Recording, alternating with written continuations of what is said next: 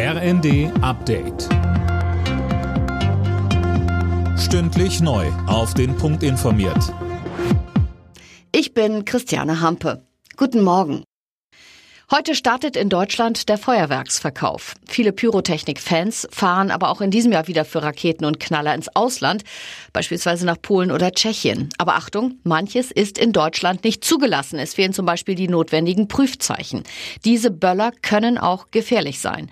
Wer sie trotzdem mitbringt, riskiert nicht nur seine Gesundheit, sagt Jochen Kopelke, Chef der Gewerkschaft der Polizei weil die Strafen des Rechtsstaates durchaus schmerzlich sind und die Nachteile, die man dann im Rest seines Lebens zu ertragen hat, vermeidbar sind.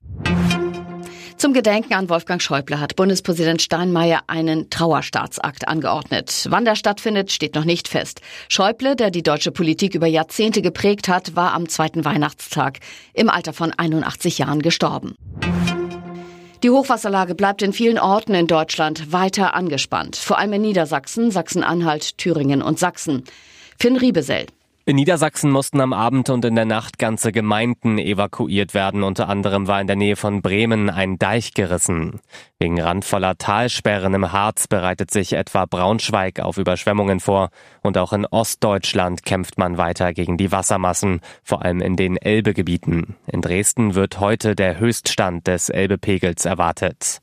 Immerhin, erstmal ist kein starker Regen mehr angesagt. Die New York Times verklagt Microsoft und OpenAI. Es geht um Urheberrecht und künstliche Intelligenz und zwar darum, dass KI-Chatbots wie ChatGPT zum Training unerlaubt Millionen urheberrechtlich geschützte Artikel der New York Times gegeben wurden. Mit dem Qualifikationsspringen in Oberstdorf startet heute die diesjährige Vier-Schanzentournee. Mit Karl Geiger, Andreas Wellinger und Pius Paschke gehören gleich drei deutsche Skispringer zum Favoritenkreis. Alle Nachrichten auf rnd.de